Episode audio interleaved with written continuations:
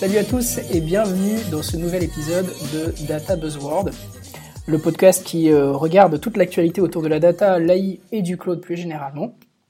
Dans cet épisode euh, numéro 3, on va revenir sur différents sujets, l'acquisition de Red Hat euh, par IBM, on va également revenir sur Cloudera Hortonworks, le merge, puisqu'on a des nouvelles à apporter à ce qu'on avait fait. Et puis, on parlera un petit peu de, de Kubernetes, de l'histoire de Kubernetes. Alors euh, aujourd'hui, euh, de nouveau, Steven est avec nous. Salut tout le monde. Salut Steven, ça va? Bien toi? Bah ouais, super. Donc encore des nouvelles. Cette fois, j'ai dormi. Euh, mais on va d'abord parler de, de Cloudera Hortonworks, euh, puisque toi, tu as des news à nous partager sur le sujet. Ouais, des toutes petites en fait, euh, surtout que Cloudera et Horton ont fait une publication commune, donc ils ont annoncé deux, trois petites choses. notamment, en fait, ils veulent du coup converger, faire converger les deux solutions. C'est un petit peu ce qu'on s'était dit hein, ensemble, au travers d'une Unity Release qui va chapeauter à partir de CDH6 et de HDP3. Alors la question de HDF reste entière, mais bon, comme le but c'est de merger les différents besoins, dont le streaming, euh, à mon avis, euh, tout ce qui est dans HDF avec NIFI, etc., va être réintégré dedans. Euh, il y a des petites, des petites choses aussi qui peuvent rassurer le marché, notamment sur l'aspect open source. En fait, ils disent clairement que voilà, le, lead de ce Unity Release doit être 100% open source. Donc je pense que là-dessus, c'est sans doute un peu les méthodes Horton qui vont, prévaloir. Un autre élément rassurant sur le marché, euh, ils annoncent clairement vouloir euh, sortir une CDH, HDP, HDF en LTS sur trois ans pour euh, rassurer le marché, accompagner un peu les utilisateurs dans leur migration qui pourront passer progressivement sur Unity Release. À mon avis, dans, le, LTS, les mises à jour qu'il y aura vont déjà être des mises à jour de convergence. Je ne sais pas ce que tu en penses, mais... Ouais, je pense qu'il y aura... Bah, après, il y aura oui, probablement, mais il y a des éléments majeurs, à mon avis, qu'il n'y aura, pas forcément. Enfin, je veux dire, Thèse et, Yarn, c'est tellement structurant, je suis pas sûr que ça mergera, mais peut-être euh, You, par exemple, qui est super bien fait sur Cloudera, qui est pas top sur Hortonworks, c'est le genre de truc qui pourrait être intégré dans, HDP, par exemple. Ce genre de truc. Complètement, ouais. Mais pas trop des éléments structurants. Je vois, je vois difficilement des éléments structurants comme euh, Impala ou des choses comme ça euh, être intégrés dans le cœur. Enfin, ça me paraît bizarre. Ce serait plutôt au niveau peut-être UX, euh, qu'on verrait des éléments. Je sais pas ce que tu en penses. Là-dessus, c'est vraiment dur à définir aujourd'hui. Hein. Mais à mon avis, ils vont commencer à converger avant la fin des trois ans. Je pense pas que pendant trois ans, on va avoir du CDH, CDH, HDP, HDP. à mon avis, on va vite voir. En fait, Unity Release, ils veulent vraiment faire un truc qui chapote les deux, même, même pour, en fait, pour migrer de CDH vers Unity ou de HDP vers Unity. Donc euh, plus tu converges sur ta LTS, plus tu facilites euh, la migration ensuite euh, vers la, release du Unity. Est-ce qu'ils ont annoncé qu'il y aura une forward compatibility entre, entre les différentes HDP, CDH et... Ça reste flou à ce niveau-là, mais on verra. Mais je trouve assez rassurant sur l'aspect marché. Je pense que bon, c'était aussi leur but. Hein. leur but, c'est de de créer un l'acteur euh, principal sur, le, sur la, big data. Euh, c'était pas pour euh, se mettre tout le monde hmm. à dos et, faire perdre un peu leur lead sur le marché. Donc, donc là, on a maintenant un acteur assez important quand même. Il y a des gens qui ont parlé de que c'était un signal pour la mort du, marché du big data, qui n'avait pas tenu forcément ses promesses. Qu'est-ce que qu'est-ce que qu'est-ce que t'en penses toi? Moi, j'y crois pas. En fait, le, problème, ça, c'est les gens qui vont penser que le big data, c'est une fin en soi. le big data, c'est plus une démarche qu'une technologie ou une, solution. Euh, autant CDH qu'HDP, etc. Même s'il y a un cœur à doupe en dessous, euh, tu, regardes côté Cloudera, euh, ils, ont, ils ont quand même via Impala, via Kudu, via ces solutions-là, ils ont exploré aussi d'autres voies. Donc l'aspect big data, c'est surtout une démarche d'avoir des catalogues de données, d'avoir un management de la data, d'avoir toutes ces approches-là. Euh, peut-être que la stack, euh, dans 5 ans, ce sera peut-être plus Hadoop, mais euh, il y aura toujours de la data, il y aura toujours du big data, et tout ce qu'on aura construit au-dessus sera toujours, sera toujours là. J'en doute un petit peu, parce qu'aujourd'hui, elle est complètement effacée HBase, HDFS, etc. Il y a quand même du boulot. Mais bon, enfin, clairement, le... c'est peut-être la mort du big data pour les gens qui n'en avaient pas besoin. Mais euh, quand tu vois euh, les apports réels du big data dans les domaines où, c'était vraiment problématique, euh, il n'y aura pas de miracle. Hein. On pas va pas l'enlever comme ça. Aujourd'hui, je vois pas ce qui va le remplacer en fait. Moi, ma lecture du truc, c'était plus, pas forcément la mort du big data, mais peut-être la mort des, des éditeurs dispersés en tant que tels, afin de faire face en fait à la montée en charge du cloud avec des systèmes comme EMR ou des choses comme ça, qui avaient tendance à mettre les éditeurs un peu derrière eux et à dire oh, nous on a nos solutions propres, etc. Et, je le vois plus comme ça, moi. Ce merge-là, c'est dire, c'est la réponse face aux, cloud providers euh, avec leurs solutions euh, Ouais, ça. Il y a eu des, discussions aussi là-dessus avec euh, MongoDB récemment. toutes les toutes les DB managées entre guillemets qui sont vendues par les CSP vont effectivement avoir des moves pour se protéger un petit peu. Bon, je pense que ça c'est vraiment temporaire. C'est des histoires de de guerre économique, mais c'est pas c'est pas des histoires de solutions. Par contre, là où je pense que le merge va avoir le plus de sens, c'est pour les éditeurs au-dessus de, ces gros-là. C'est-à-dire que les gens qui, euh, qui apportent du service, c'est comme le c'est un peu le problème des distributions Linux. Quand tu as Red Hat d'un côté, Debian, Ubuntu, etc., etc. Mais en fait, quand toi tu es éditeur, sur laquelle tu choisis de t'intégrer comment Et, euh, cette question-là est assez complexe et c'est aussi ça qui a freiné beaucoup d'éditeurs euh, soft en, en, UI avec des, logiciels un peu en dur qui, qui du coup allaient sur OS X, allaient sur Windows parce que tu n'as qu'une plateforme en gros euh, et, sur Linux, c'était toujours un petit peu compliqué. Est-ce que c'est KDE Est-ce que c'est GNOME euh, Comment tu t'intègres Etc. Bah là, avec HDP euh, et, CDH, c'était un petit peu la même question. C'est comment tu t'intègres? Est-ce que c'est sur, sur Impala, sur Hive, sur Thèse, sur autre chose? En fait, en mergeant, bah, tu te poses plus la question. Et donc mhm. leur merge, je trouve qu'il va favoriser un nouvel écosystème au-dessus, où des boîtes comme euh, Seiji, d'autres, etc., vont pouvoir s'exprimer, vont pouvoir apporter de la valeur sans avoir à se lier avec une, distribution en dessous ce qui pouvait du coup être limitant sur le marché. Si je, conjecture, mais si tu avais euh, ta stack qui tournait sur Horton, ton client était sur Cloudera, bah, quelque part tu te coupais de ce client-là. Alors que là, du coup, ça vraiment, ça, simplifie cette, euh, cette interface-là euh, et, on va voir, je pense, des Dremio, des, des Seiji, des, choses comme ça qui vont bien, bien mieux s'intégrer sur un marché qui va être bien plus globalisé. Donc au contraire, je pense que c'est pas la mort du big data, et au contraire, je pense que c'est un envol euh, plus global et plus professionnel qui va être, euh, qui va être adressé. Ok, donc on vient de faire le Unix euh, du big data, quoi. C'est un peu ça, ouais.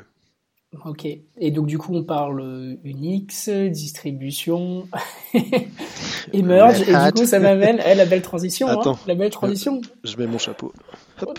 Alors, le beau chapeau rouge Red Hat, il est un peu bleu là en ce moment, il est un petit peu violet. Il est, il est, c'est le Big Purple Hat. Donc le Big Purple Hat. Est-ce que tu peux nous expliquer un peu pourquoi on parle de, euh, de ce chapeau bleu rouge? Alors du coup, bah, je pense que tout le monde est au courant. Non seulement, enfin, en fait, alors le sujet évidemment hein, pour ceux qui nous écoutent, c'est IBM Red Hat. Et en fait, le, le montant est tellement astronomique qu'en fait, même les gens qui ne savent pas ce que c'est en parlent parce que c'est 34 milliards euh, de dollars. Alors, quels sont ces acteurs-là? IBM, euh, euh, c'est une boîte qui a plus de 100 ans, donc autant dire qu'elle s'est transformée plusieurs fois. Euh, elle est très présente chez les, grosses corporations, notamment les banques, etc. Un de ses produits phares historiques, c'était le système Z, donc les Z10, les Z12 actuellement, etc. ce sont des, ordinateurs un peu mode cloud on-premise, en paiement à la conso. Euh, qui était déployé où euh, en gros euh, c'était ultra virtualisé à l'époque déjà, c'était pas mal, c'est toujours le cas. Hein. Et, en gros les banques pour fonctionner, ou les banques ou d'autres boîtes, ben, mettent du soft dessus et en fonction de leur usage vont plus ou moins consommer.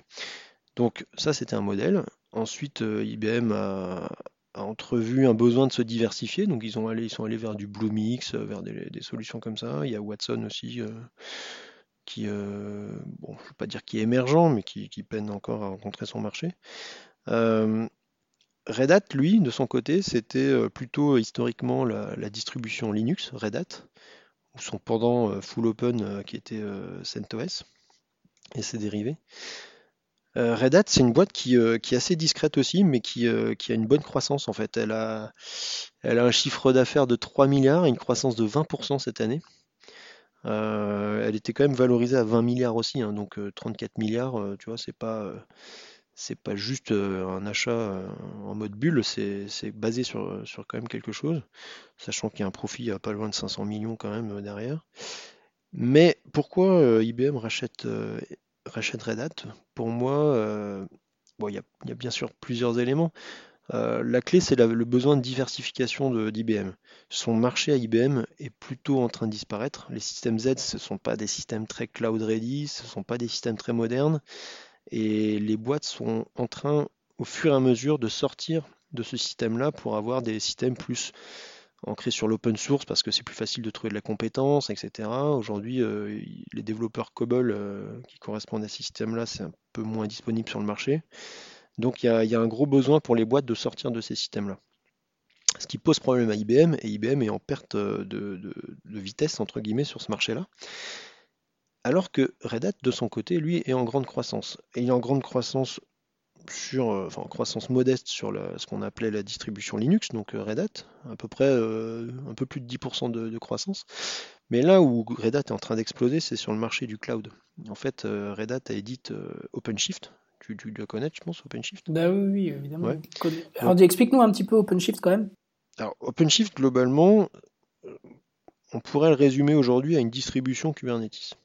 C'est-à-dire que c'est une solution qui embarque Kubernetes avec une surcouche au-dessus pour le management, la gestion de tes apps, etc.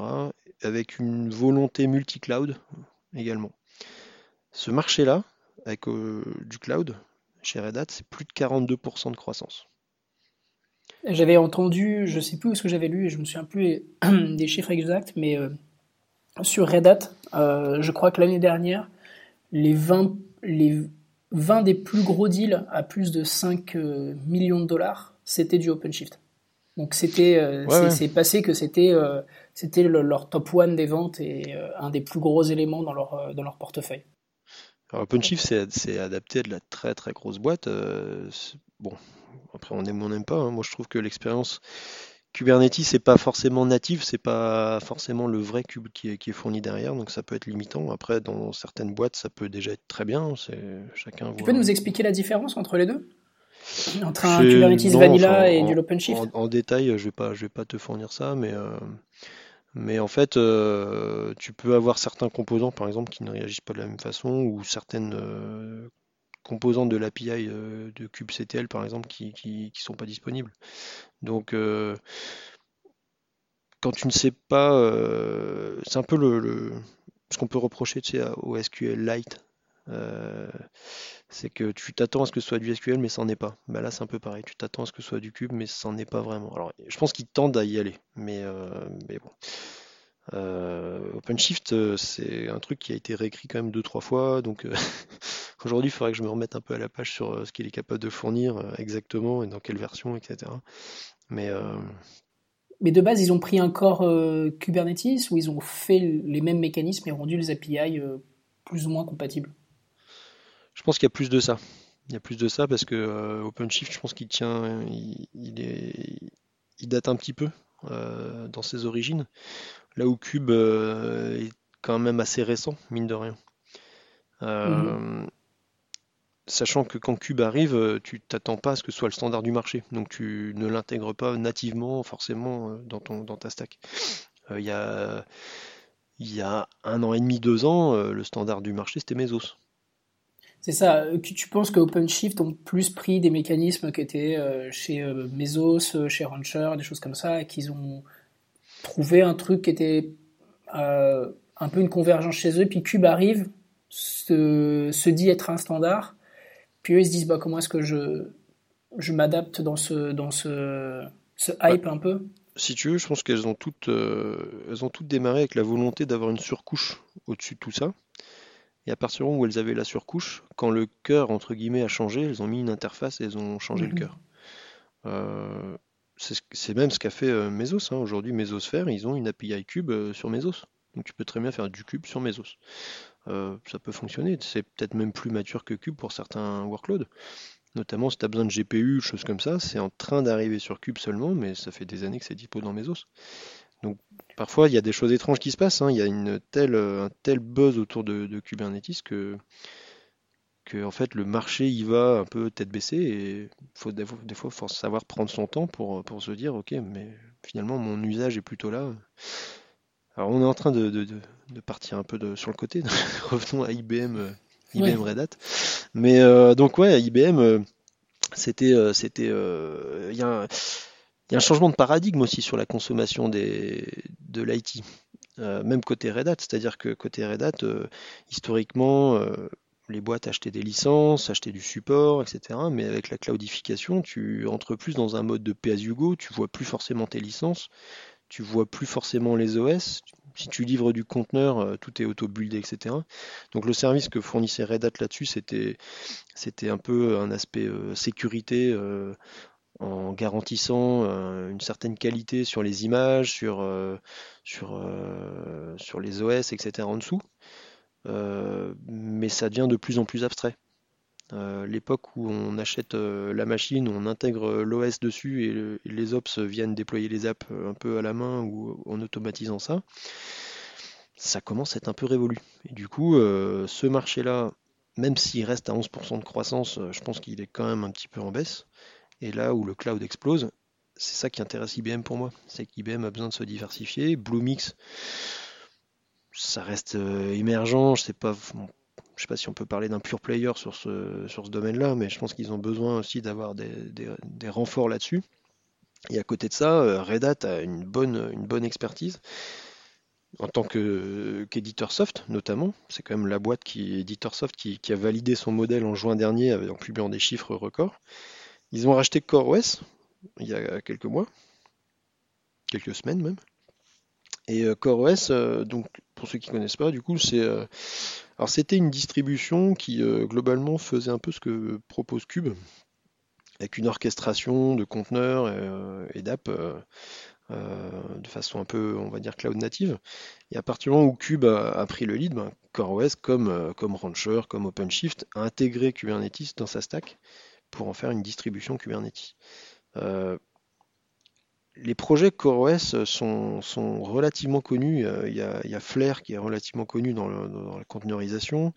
Il y a ETCD qui est un, projet qu'on présente presque plus, qui gère euh, le discovery, le consensus, euh, etc.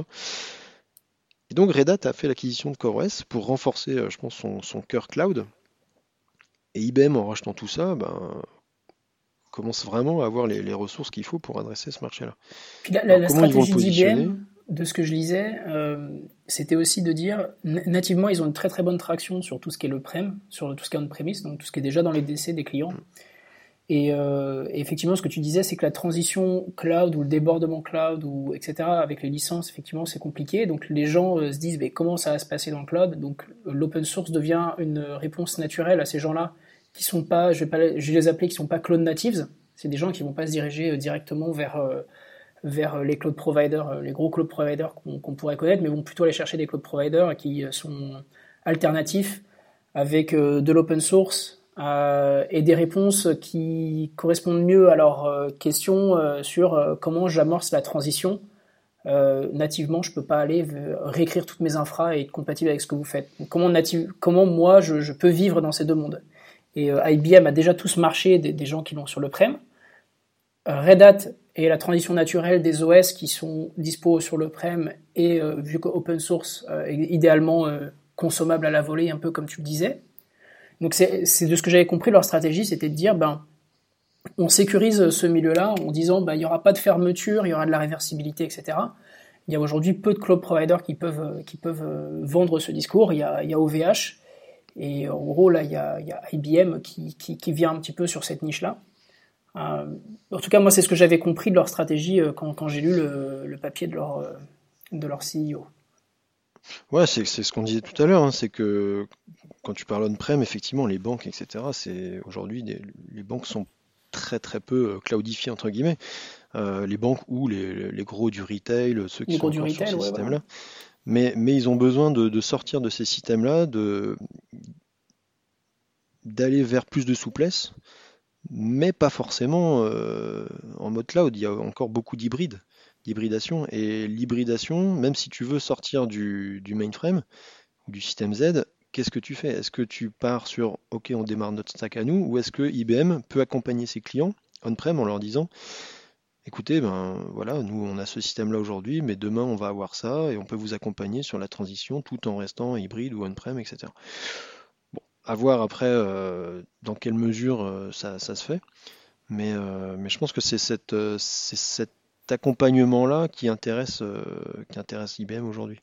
C'est drôle hein, parce que ça me fait penser à, Teradata, parce qu'on parle aussi un peu de data, qui, était dans la même logique qu'IBM. Ils vendaient du, de la grosse bécane euh, plaquée or euh, à mettre dans ton DC, et puis qu'il arrive, il y a le cloud en face, et, euh, et, et, ont dû se réinventer.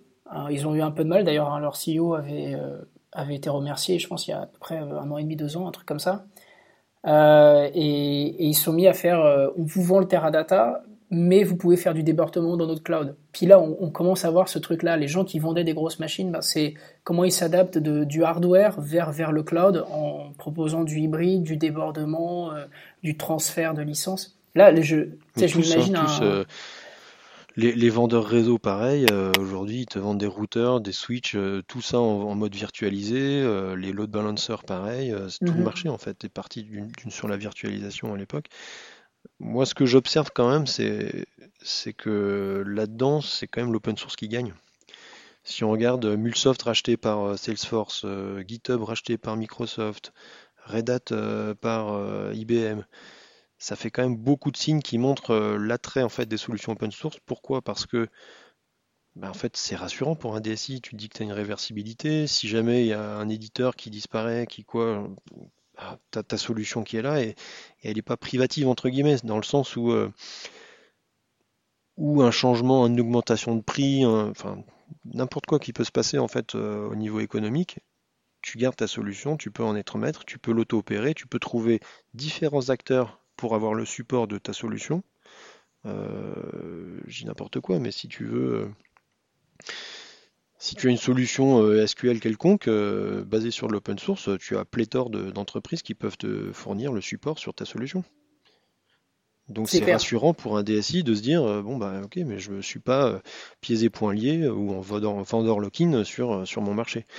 D'une pour la solution, de deux pour le cloud. C'est-à-dire que le cloud demain, et c'est en ça que, Cube est en train d'opérer un mouvement intéressant, c'est que il standardise une API entre guillemets pour dire bah écoutez il y a différents cloud providers qui vont vous fournir l'API et puis euh, que, le meilleur, que le meilleur gagne. C'est un peu ça, se différencier sur la qualité de service, l'accompagnement, les choses comme ça. C'est le pari hein, qu'ont fait, différents cloud providers. Hein. Donc, euh, pas tout le monde, mais, euh, mais certains. Et, et, pour revenir sur les acquisitions, tu dis bah, c'est l'open source qui gagne. Je, regardais les chiffres des, des cinq plus grosses acquisitions tech qu'il y a eu. Et ce que je trouve euh, absolument euh, formidable, c'est que le, la première, c'était euh, Dell qui avait acheté EMC. La deuxième, c'était Avago qui avait racheté Broadcom. Et le troisième, c'est IBM qui rachète Red Hat. Le quatrième, c'était SoftBank ARM Holdings. Et le cinquième, c'était Microsoft LinkedIn. Bon, bref, on regarde les cinq plus gros. Et dans les cinq plus gros, à chaque fois, c'est une technologie ou une propriété intellectuelle qui a été achetée.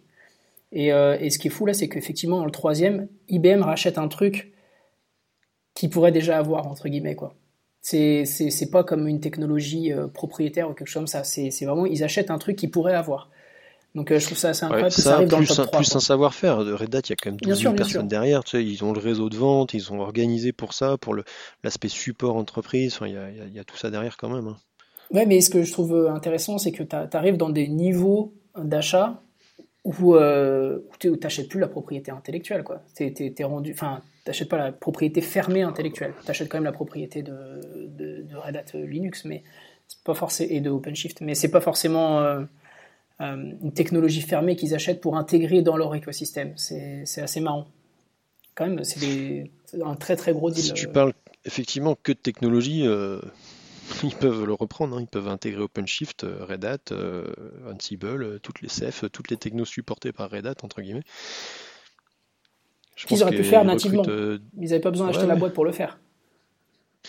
Non, mais bon, c'est aussi un, signe. Enfin, quand on voit ça sur le marché, alors ça te coûte cher, mais envoies un message clair aux entreprises en disant bah voilà notre positionnement marché aujourd'hui, on peut vous accompagner et du coup euh, c'est pas rien quoi.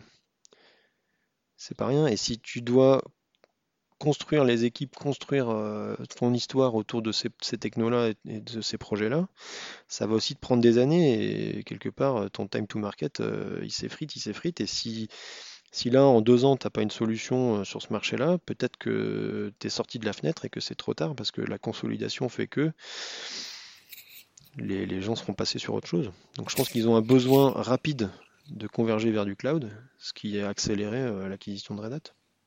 Ok. Et euh, du coup, j'en profite. Hein, on, disait qu'OpenShift c'était un des gros sujets que, pouvait apporter Red Hat à IBM. Est-ce que tu peux nous faire un peu euh, l'histoire de, Kubernetes euh, D'où ça vient exactement euh, Pourquoi on en, arrive là à voir Kubernetes qui a une telle force et à tel point de provoquer, je pense, pour une grosse partie, une acquisition comme ça? Alors Kubernetes, c'est assez intéressant. si on fait, enfin, on va faire deux histoires. Si on fait une première histoire, c'est relativement simple. Docker arrive, les développeurs se disent OK, il nous faut une solution pour pour automatiser le packagement de nos apps, le, delivery, etc. Donc, les apps arrivent dans Docker. Puis les développeurs se disent Ok, maintenant on a des Docker, mais on ne sait pas quoi en faire. on ne sait pas les orchestrer, puis c'est pas notre métier, etc. Sauf que Docker, c'était vraiment plus un truc de dev qu'un truc d'ops. Euh, on parle souvent de DevOps, mais euh, il y a quand même des rôles et il y a quand même des, mécaniques entre guillemets à, à, mettre en place, des process. Et une fois que tu as des Docker, il faut, il faut les mettre en prod, il faut les instrumentaliser, il faut euh, avoir les logs, etc. Et ça, bah, toute cette machinerie-là, à l'échelle d'une entreprise, c'est pas, pas simple. Et, euh, et, du coup, en fait, euh, les gens se retrouvés avec des conteneurs et ne savaient pas quoi en faire. Alors, il y a eu des initiatives, du Mesos, du Docker Swarm, voilà. Et il y a eu Kubernetes. Alors Kubernetes, euh, du coup, c'est parti d'une publi de, Google euh, qui a fait un projet open source euh, sur ce, basé sur les API qu'ils avaient en interne. Mais, mais, mais, Google ne fait pas tourner Kubernetes chez lui. Alors, du eux, coup, ils utilisent Borg, on est d'accord. Ouais, Borg, je, crois que c'est Omega en fait, leur, leur dernière. Borg, c'était le, système ancestral, entre guillemets, derrière tout ça. Il y avait, Borg, il y avait Borgmon. Ok, là je m'arrête. Je comprends plus rien. Steven m'a perdu là. Kubernetes, Borg, Borgmon. Il va falloir qu'on fasse un point complet là. Je vais demander à des experts de venir. On se retrouve la semaine prochaine. On va récupérer des experts et on va éclaircir tout ça. Allez, bonne semaine à tous. Salut.